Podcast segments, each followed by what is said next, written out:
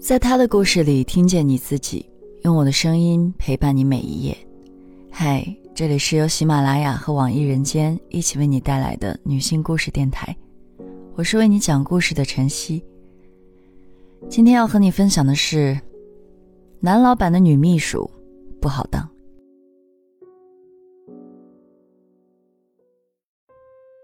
上海一直是我向往的城市。大学毕业时，我投了数份简历给上海的公司，在所有的回复中，其中一家公司总裁秘书的职位最吸引我，因为这个岗位一来专业对口，二来可以跟着老板学习很多东西。没多久，公司老板加了我微信，让我发一份那副生活照的简历过去，顺带给了我一套心理检测的试题。简单交谈后，老板夸我漂亮。但更看重我的想法，悟性也不错。如果我觉得公司可以，希望尽快到公司报道。我翻看了他的朋友圈，知道他四十多岁，有一个小孩，离过一次婚，现在有了新的妻子。而我网上搜索公司资质，也发现没有问题，于是回复了老板，立刻报道，就踏上了去上海的高铁。一到上海，我就马不停蹄地赶往老板的办公室。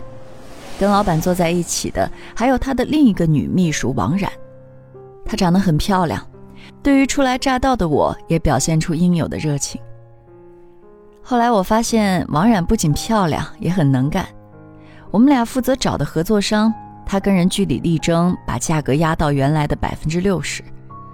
跟老板出差的时候，她也总能很好的准备和应付。但是有一点让我一直都没法对王冉坦诚相待。王冉小聪明多，而且有点爱慕虚荣，日用品非大牌不买，总要求男朋友给她买东西。不过不管对她印象如何，我们两个最终都成了老板的左膀右臂，需要朝夕相处，好好配合。老板对我们的要求很严格，他要求我们手机必须二十四小时开机，而且必须随叫随到。带我们出去谈合作的时候，要让我们做笔记，记住他跟对方说的每一句话。我觉得老板很信任我，所以很珍惜这份工作。入职一个月后的一个周末，老板叫我和王冉去参加一个应酬，那是我第一次参加如此高规格的饭局。主宾位是一个大家称作赵厅的人，应该在这个圈子里算是比较有威望的人了。席间，其他人都在说话的时候，赵婷拿着酒向王冉敬酒。王冉不好推辞，只能一饮而尽。赵婷一边喝，一边把手放在王冉的大腿上，然后说：“以后在这儿有什么事儿，尽管跟我说。”王冉笑了笑，说声谢谢。赵婷又走到我身边给我敬酒，我不敢说什么，只是拿起一杯酒跟他碰了一下。他把手搭在我的肩膀上，让我觉得一顿恶心，但还是把酒干了。赵婷很满意的走回自己的位置上，其余的人看着赵婷都敬了我们酒，也轮番过来敬酒。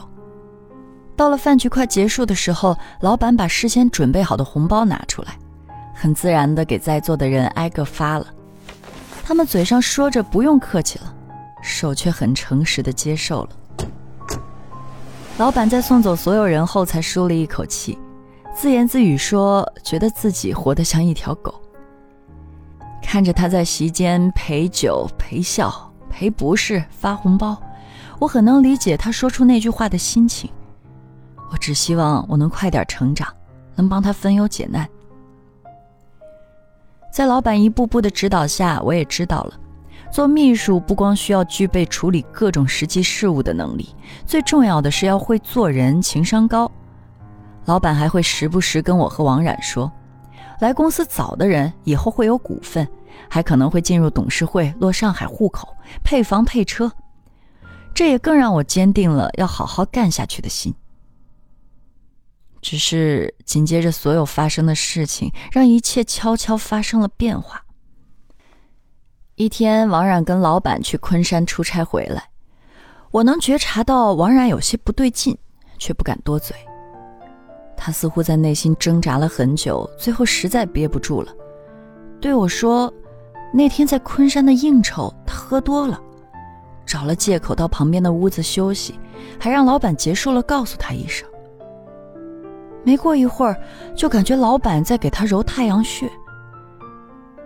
他感觉得到老板揉太阳穴的手解开了他的衣服，然后老板压在他的身上说喜欢他。他用力的推开老板，使出全身力气大喊了一声。老板可能没有兴致了，就出去了。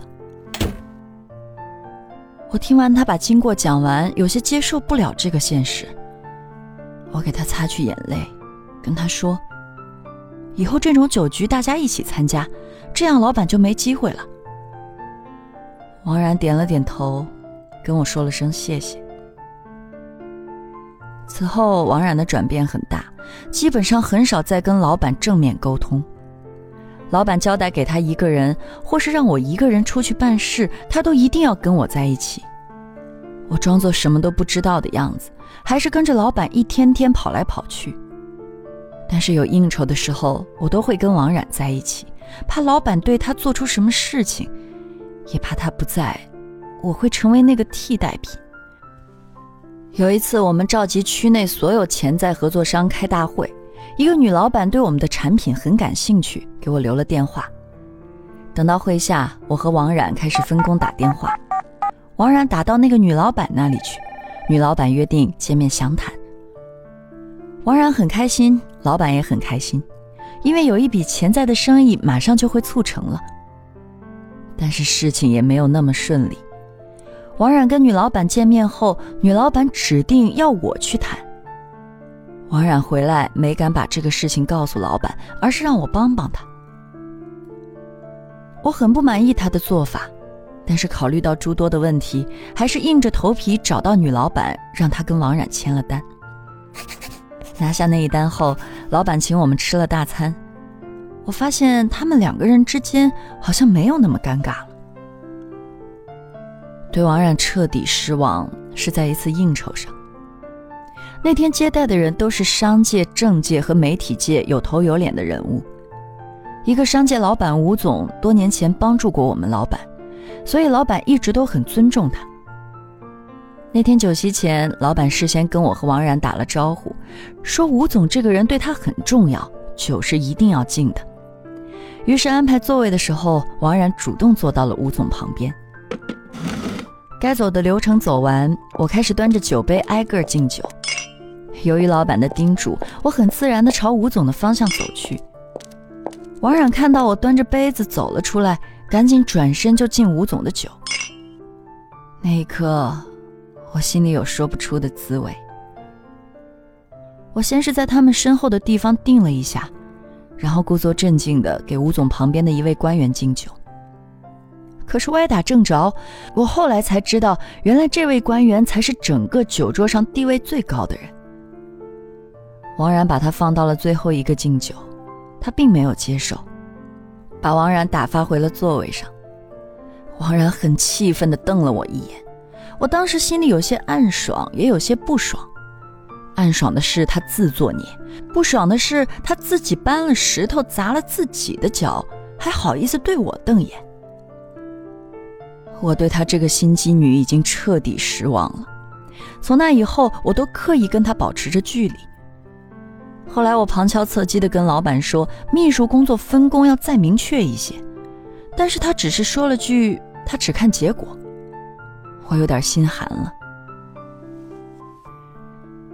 一次我去盐城出差，转天早上王冉给我打电话说让我早点回去，老板去找他还非要进屋，担心老板会对他做出什么事情。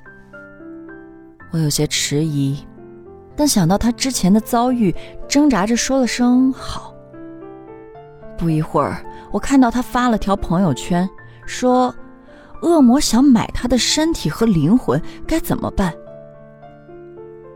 我不知道我离开的这十几个小时发生了什么。我冒着暴雨连忙赶回去。王冉看到我，立马扑过来抱住我，然后开始哭。我安慰的拍了拍他。很平静的抱着他睡去。一次应酬上，我跟王冉照常轮流敬着酒，强撑着喝了不少。结束后，我拖着他上了老板的车。回去的路上，我格外清醒，车停在了我们楼下，我却怎么也叫不醒他。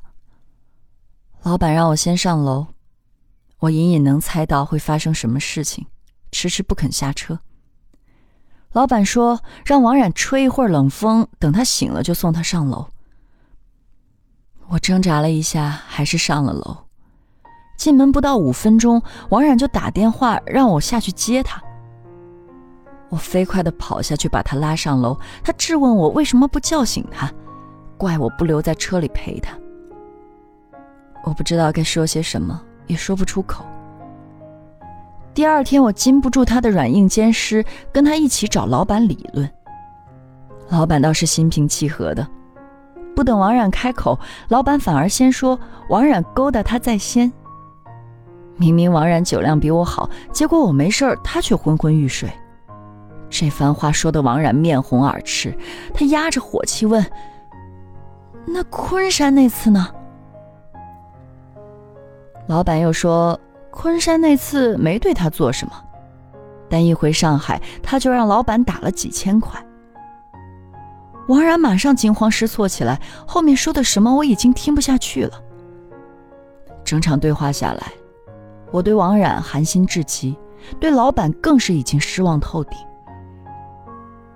我退出房门，不知道他们又聊了什么，但是最后看起来还是握手言和了。那次之后，我就离职了。回到老家的省会城市，我马不停蹄地开始找工作。第二份工作还是秘书，但是要求没那么多。那段时间我的工作轻松，到了一个舒服的环境。神经也不那么紧绷了，可事情还是没有按着我想的方向发展。改变是在一次出差当中，那次出差比较急，我除了笔记本电脑，剩下的都没有来得及拿。在另一个城市里处理完事情已经是晚上，只有总经理的身份证，我们只能开一个标间，我也不好提出什么要求。只能跟在总经理身后进了房间。进了房间，我就快速洗漱，躺下休息了。到了后半夜，我感觉有人在看着我，于是睁开了眼。总经理坐到我的床边，说他想抱着我睡。我拒绝了，总经理只好回到自己的床上，说让我先休息。第二天早上，总经理醒来之后，看我一直在沙发上坐着，只是瞪了我一眼，什么都没有说。总经理知道我的酒量不错，就一个劲儿的让我在饭局上喝酒。碍于人多，我只是喝了一小点儿，就借口出门去溜达，等他们散席了，我才进来。总经理没有问我去了哪儿，但是能看出来他的不满。第二天一早。总经理就给我敲警钟，说今天晚上应酬要拿出最好的酒量。当时没有其他人在场，我就开口跟他说了上海的经历。他当时沉默了很久，我以为我博得了总经理的理解，但是并不是。他傍晚一个劲儿的给我发消息、打电话，我也没有接电话，也没有回消息。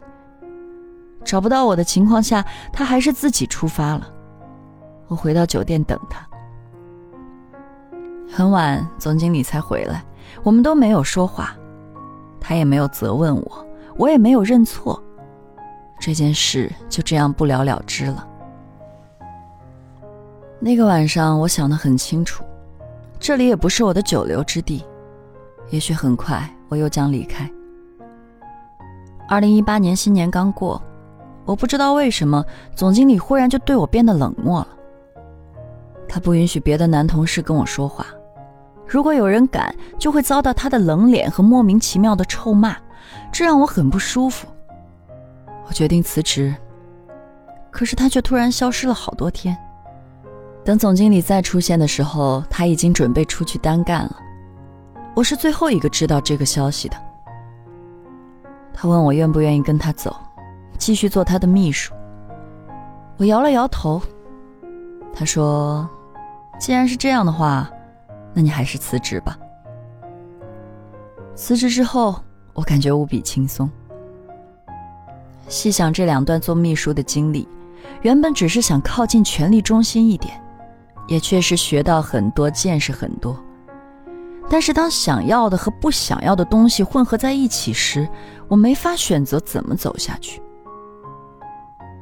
我离开了这家公司，决定再也不做谁的秘书了。后来我在一家上市公司做了行政专员，现在我只是底层踏踏实实的一员。虽比不上总裁秘书的风光和总经理秘书的舒适，但是我无比安心。今天的故事就分享到这儿，感谢你的收听，欢迎在音频下方留下你的感受和故事，与千万姐妹共同成长，幸福相随。我是晨曦，下期见。